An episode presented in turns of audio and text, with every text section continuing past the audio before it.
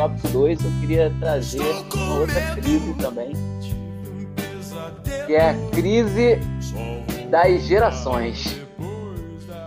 E aí, bicho, eu vou ler aqui alguns, alguns trechos do Almanac de Brasilidades, do Luiz Antônio de Simas, que falam sobre uma coisa muito peculiar para as gerações que nos precederam. Coisas chamadas simpatias. Então vamos lá. A romã, fruta originária da Pérsia, é presente em várias culturas com significado de prosperidade e fertilidade. O Brasil herdou de Portugal a tradição que devemos retirar da romã nove sementes no dia de reis, três sementes devem ser comidas, três devem ser ofertadas e três devem viver dentro de, de carteiras ou bolsas onde se leva dinheiro. A prosperidade no ano que se inicia estará garantida. Diga isso para mim. Porque as pessoas acreditavam que a boa sorte vinha de você colocar uma parada que você ia jogar fora para você botar na carteira e aí a, a, sua boa sorte vai vir ali. Você ia ser atropelado, o carro está vindo contra você, ele não foi atingido. Por quê? Porque ele tem três sementes de romã na carteira. Agora sim. Né? É, tem uma, uma limpa na sua empresa, vão demitir na sua empresa 30 pessoas, de letra A a letra P. E você se chama Quasímodo. Aí você fala, porra, isso! São as três sementes! Entendeu? Então, cara, é uma primeira coisa que eu te pergunto. Por que, que as pessoas acreditavam em simpatias? Ah, cara, eu acho que a ideia do, de colocar sempre no espiritual, no oculto, as decisões que você próprio tinha que tomar, né? Ou os, as intempéries que a vida acaba fazendo com a gente, a gente acaba colocando no oculto, no espiritual, na sorte, etc. Você não acha que tem alguma coisa de anticientífico nisso? Tem, claro, com certeza. Então, nós podemos dizer que hoje nós vivemos uma crise entre algumas pessoas que acreditam que precisam levar romã na carteira e outras que acreditam que talvez seja interessante você esperar o sinal fechar para atravessar, né? É verdade, cara.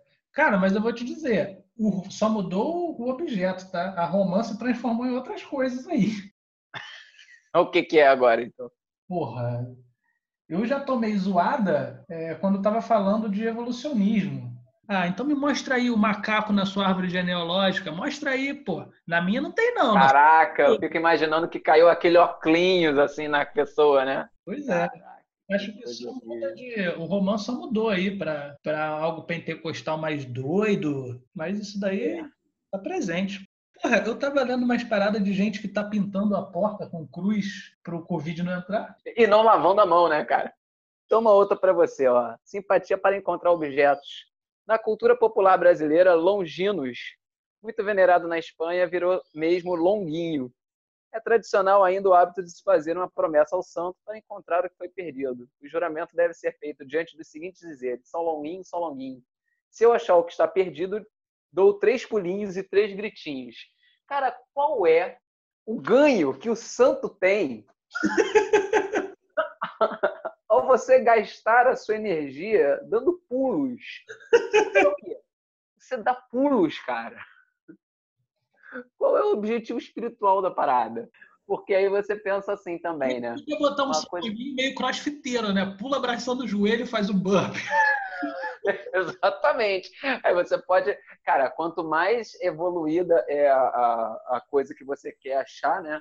Vamos supor, você perdeu pô, sei lá, uma correntinha que você tinha de lembrança. Era bijuteria? São três pulinhos simples.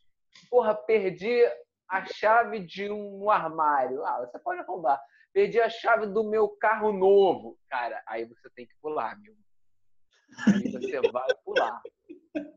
Você vai pular, entendeu? Haveremos de pular é uma questão de geração, né? Eu acho que a gente vive numa geração mais minimalista em termos de espiritualidade. Você tem ali um Buda pequeno, você tem ali uma pequena, entendeu? Uma mandala, talvez um trevo de quatro folhas ali no cantinho da casa. Cara, tudo isso, é, para mim, está em crise, porque se tem uma coisa que as gerações têm de diferente, é a crença no coletivo, né? As gerações antigas, as, as gerações passadas, elas acreditavam muito mais é, coletivamente do que a gente. A gente acredita, a gente está falando aí de crises, né? Nossa crise aqui é toda individual. A gente não tem problemas, os nossos problemas coletivos se resolvem muito facilmente. É, você deleta a pessoa, você pô, dá um jeito de, ah, não quero mais saber desse fulano, entendeu? Vou largar esse trabalho e viver um ano sabático, vou virar o mundo. É sempre uma crise de você com você mesma, né?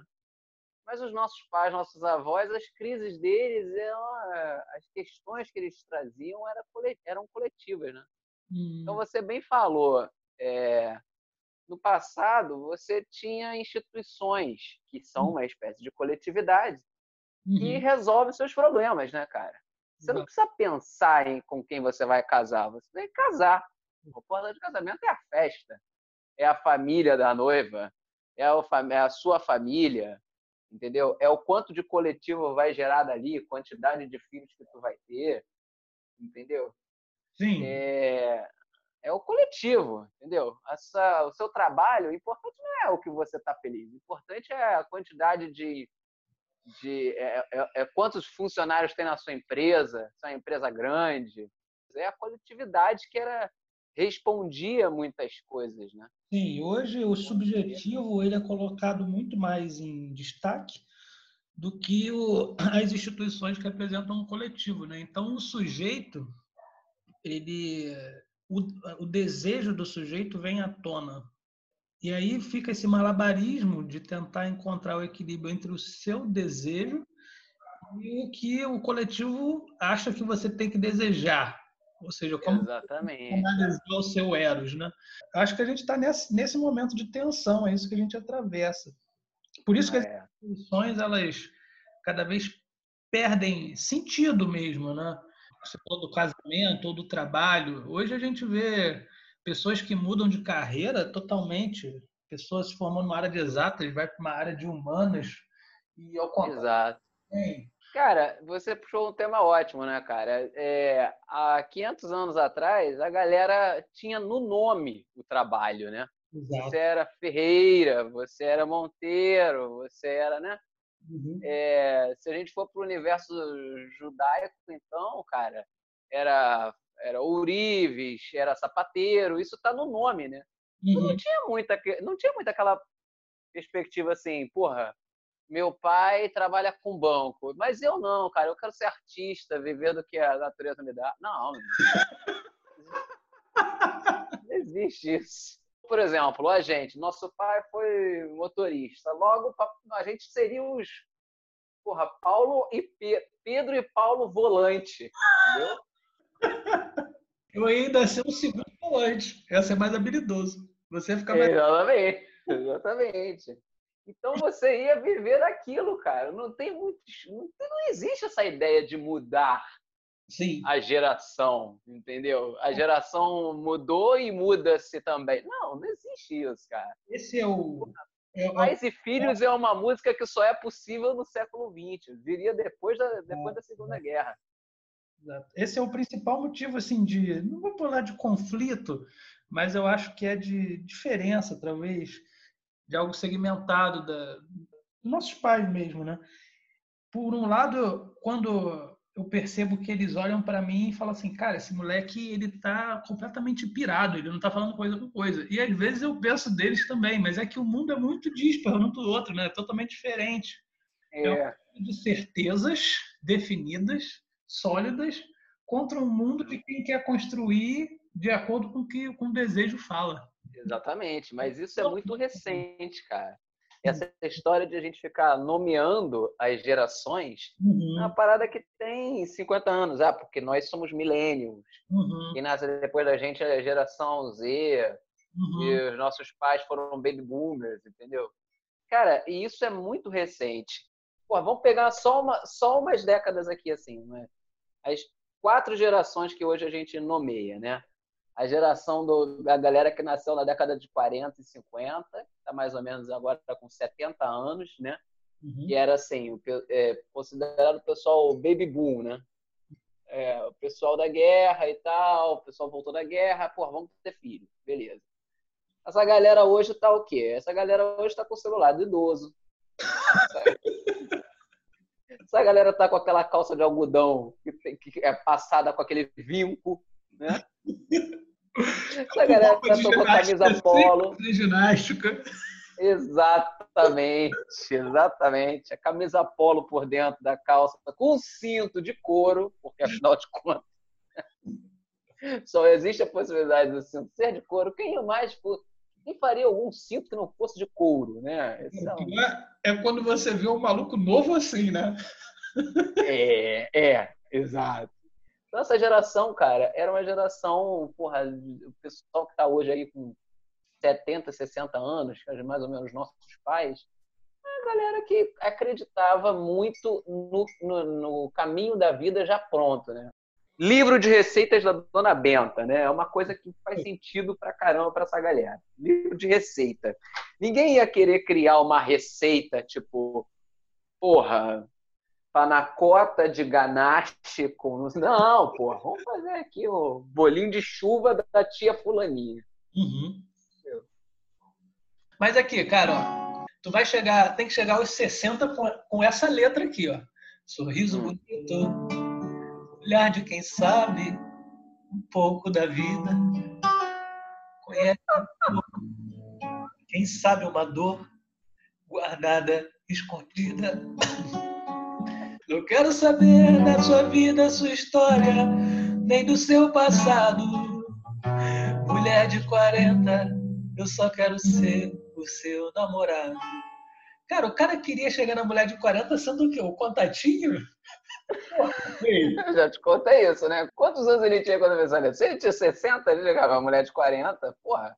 Ele tá achando o quê? Que ele tá fazendo um favor pra mulher? Porra, pelo amor de Deus.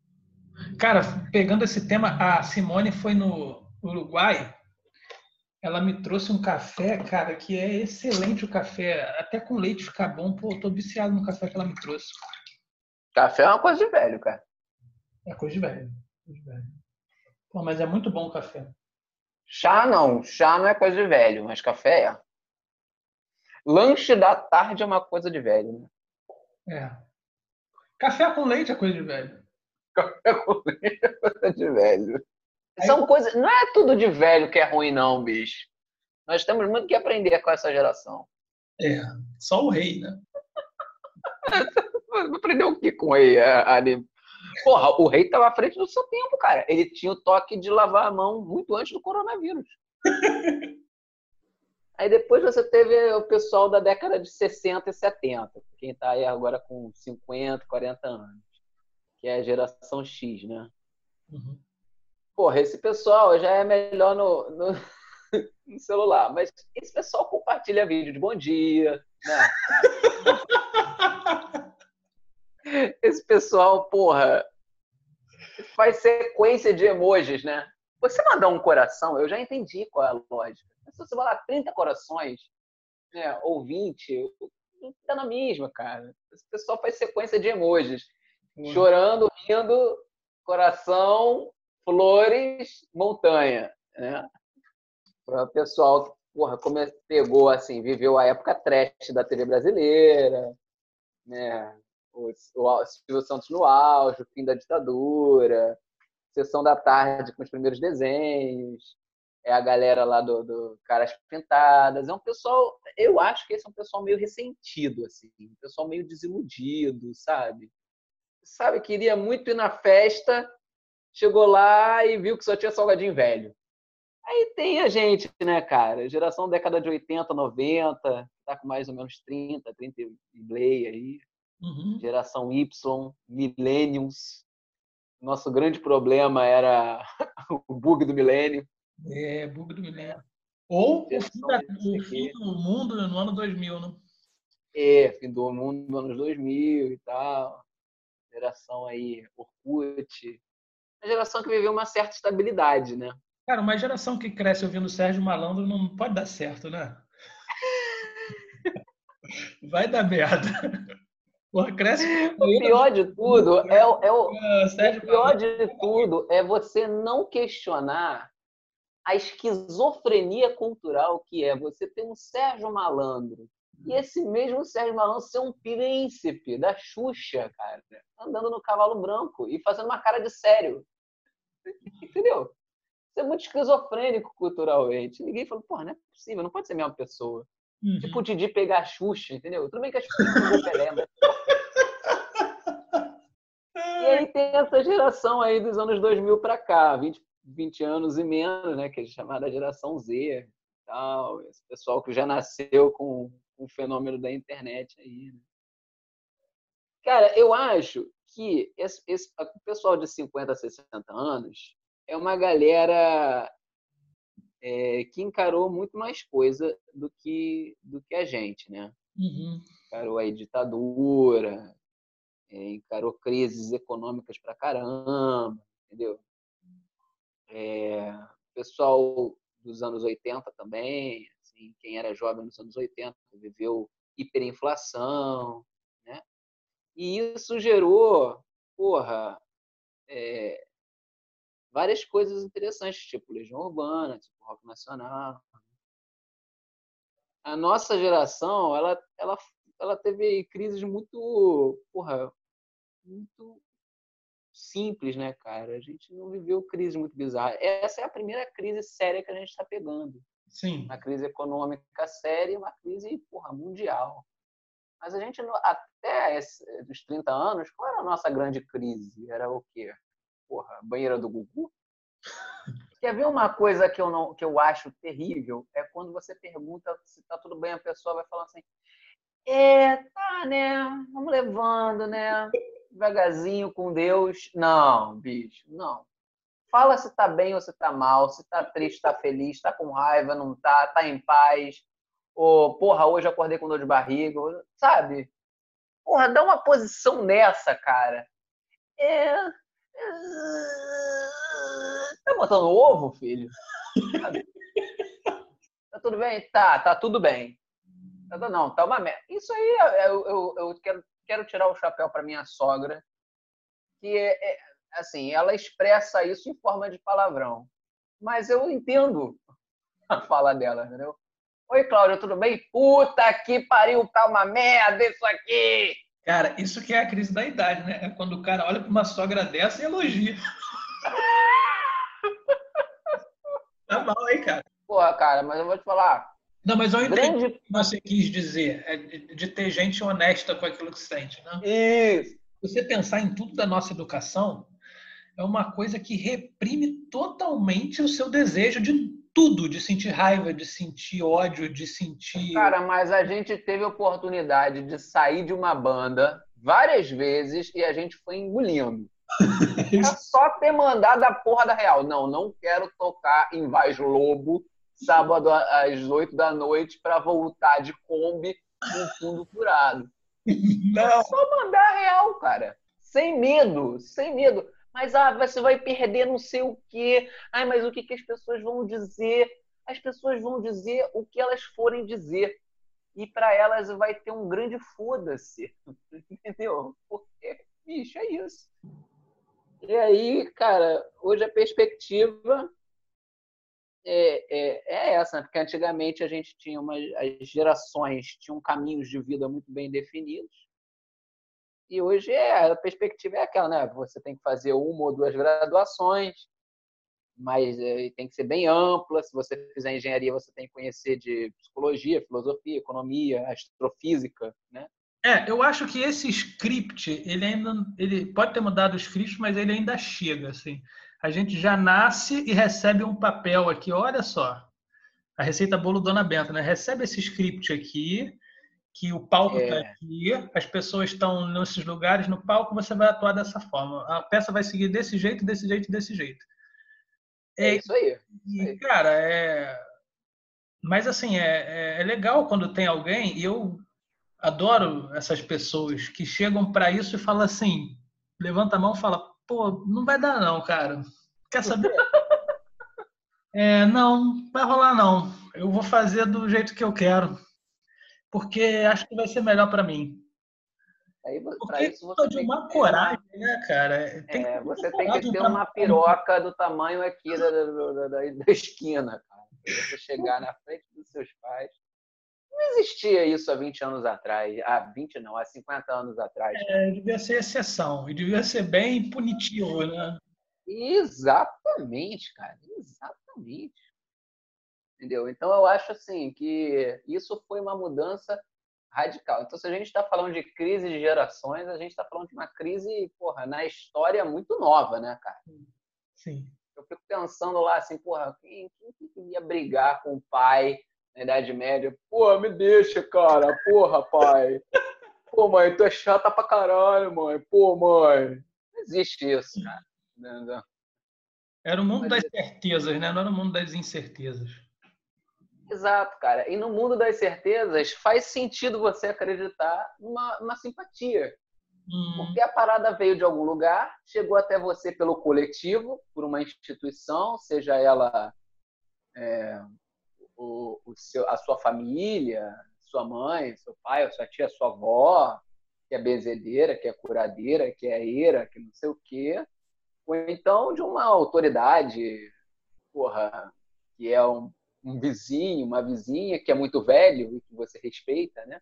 Então faz sentido você acreditar nas coisas que essa galera que veio antes de você e que tem mais experiência falaria, né? Então, por isso que essas essas simpatias faziam, faziam sucesso, né, cara? É, cara, era o, esse, o discurso religioso da simpatia ou do espiritual, ele estava a serviço de manter essas aparentes certezas, né? Que tem Exatamente. momentos que essas certezas não se encaixam, muitos momentos. Né? E aí vem esse, esse discurso religioso, não sei o que, blá, blá, blá, cobre o buraco das incertezas. Exato. Então vamos fazer aqui uma, uma suposição. Vamos fazer uma atividade de suposição. Vamos embora. Suponhamos é, o seu filho está. o seu filho está escolhendo um caminho de vida bastante diferente do que você queria para ele. Então você imaginava que ele ia seguir a sua carreira como um grande gerente de banco, ele ia se transformar num, no seu sucessor. Mas de repente seu filho chega para você e fala assim: Não, pai, eu quero fazer arte. Eu quero fazer desenho artístico. Quero fazer. Não, melhor. Não, pai, eu quero fazer o curso de corte e costura do Senac. Aí você vai com a sua mulher e a sua mulher diz: Não, vamos fazer uma simpatia. Então vamos lá, cara uma simpatia para fazer o seu filho desistir de uma carreira que você não quer. Que envolva aí, sei lá, é, manteiga, uma blusa velha e uma um pouco de, sei lá, deixa eu ver uma coisa assim, cebola. Manteiga, cebola e uma blusa velha. O seu filho tem que voltar tem que seguir a carreira que você quer. Como é que você faria essa simpatia? Cara, tu tá exigindo muito de mim. Manteiga, cebola e uma blusa velha. Isso. Ah, sei lá, pegaria a manteiga, passaria na blusa, mandaria minha mulher usar.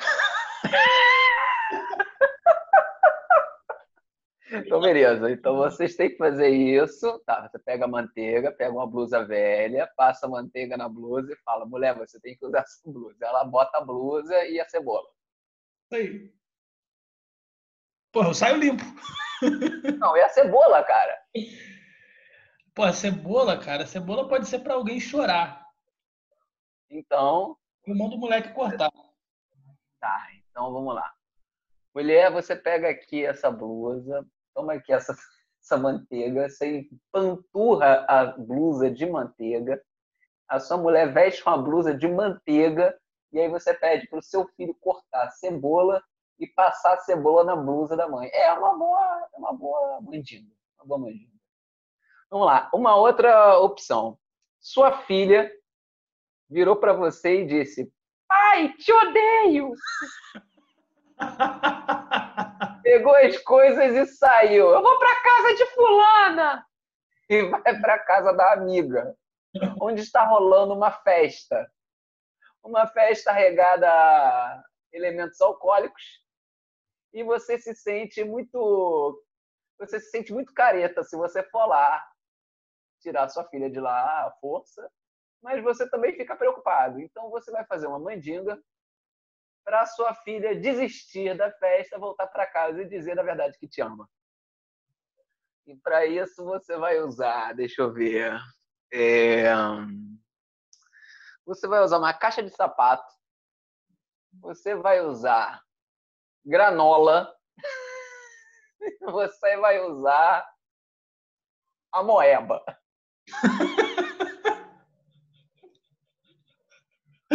a moeba. Porra, muito bom. Cara, eu pego a moeba, abro a moeba, encho de granola. Ah, já começou bem. Ah. Comecei bem. Aí eu pego a caixa de sapato e ponho na cabeça. Eu falo que tem que enrolar a moeba com granola na minha cabeça na caixa de sapato. Pronto. Mas tá. Eu, eu, eu melhoraria isso daí. Eu vou, vou te dar uma sugestão. Então você pegar a moeba, você abre a moeba, você joga a granola você coloca a moeba com granola dentro da caixa de sapato e você coloca a caixa de sapato com a moeba na cara e sai pela rua. E dá três voltas no torno do seu quarteirão e você tem a certeza que depois que você voltar e tirar, se a granola ainda estiver presa na moeba, é que a sua filha vai voltar. se a granola soltou, é porque não, não deu certo. Vamos lá, cara, uma, outra, uma última opção. Seu filho está erradamente pensando em separar da mulher. Mas isso ia causar um transtorno muito grande para você que esperava que, na verdade, eles tivessem cinco filhos. Hum. E aí você vai fazer uma mandinga para que na no momento em que seu filho menos esperar, e quando ele estiver naquele momento de fraquejada, a mulher engravide. Ele desista de se separar. Vamos lá. Para isso, você tem beterraba, você tem uh, um Fusca 73 e você tem um. Deixa eu ver, deixa eu ver. Um pombo morto. Cara, o pombo morto é mole, vai para a esquina. A beterraba, a mulher vai fazer um ensaio sexy, assim, com beterraba no corpo. tipo uma vez que tu deu uma zoada na Alessandra, que ela tirou uma foto com umas mangas, acho. Aí você, porra, seus alunos vendo você com manga no seu corpo. Ah, usar o Fusca para isso, que ela tira as fotos sensuais em cima do Fusca com a beterraba. Pô, mas isso não é uma mandinga, cara. Isso você está dando uma sugestão errada para a mulher do seu marido, do seu filho. Você está dando uma sugestão errada. Mandinga seria o seguinte: você pega o Fusca, você dá um jeito de jogar o Fusca por um precipício, oferecendo o Fusca em oblação você toma, você toma o suco de beterraba e, ao mesmo tempo, você vomita ele no pombo morto e joga ele da janela do 15 andar. E aí você desce e você vê. O pombo morto, ele perdeu a asa ou foi atropelado por um carro e ficou colado no, no asfalto, significa que o seu filho vai se dar mal e vai engravidar a ex-mulher.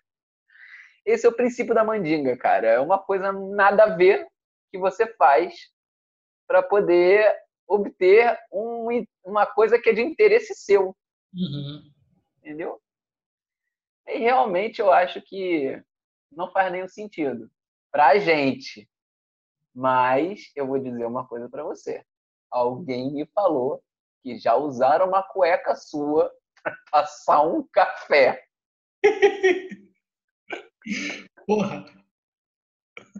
Alguém me falou também, igualmente, que você já afanou um shortinho para fazer uma mandinga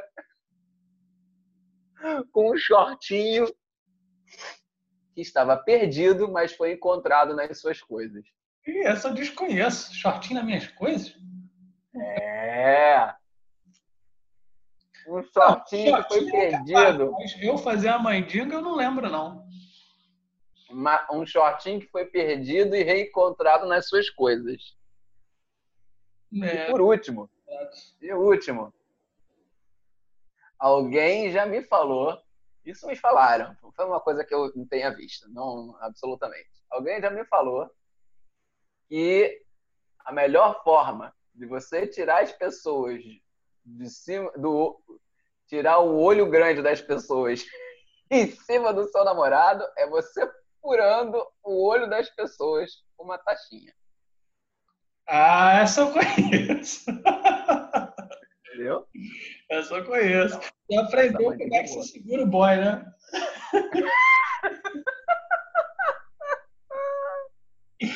Essa daí eu deixo de presente para você.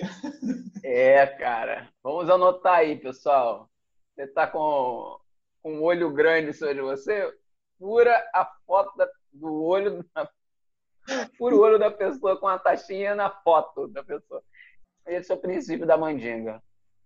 Mas, cara, para concluir esse debate sobre gerações, quero puxar uma, uma cena clássica de um filme. Nós já falamos muitas vezes sobre esse filme, sobre essa cena. Ela nos remete a um, um conteúdo emocional muito interessante. Mel Gibson está sentado na mesa com seus filhos o mundo está sofrendo uma invasão alienígena. De repente ele faz o quê? Ele faz um macarrão. E seus filhos não estão afim de comer macarrão. Estão todos preocupados com os aliens. Mas ele não está nem aí. Ele quer, na verdade, é que as pessoas comam macarrão. A gente poderia dizer que os aliens são o Covid? Poderíamos. Poderíamos dizer que o, que o macarrão é cloroquina? Poderíamos. Mas seus filhos não querem comer macarrão. Seus filhos estão, na verdade, com medo. Então fica aí. Mel Gibson, no filme Os Sinais, a cena do macarrão. Isso é a cara do conflito de gerações, cara. A cena que o cara está morrendo de medo, não admite, e as crianças estão com medo, e ele não quer que as crianças admitam que ele está com medo, cara. Uhum. E aí, ele não quer, ninguém quer comer? Então eu vou comer essa porra. Me dá essa porra aqui, eu vou comer. Porra, isso é a cara do conflito de gerações. Você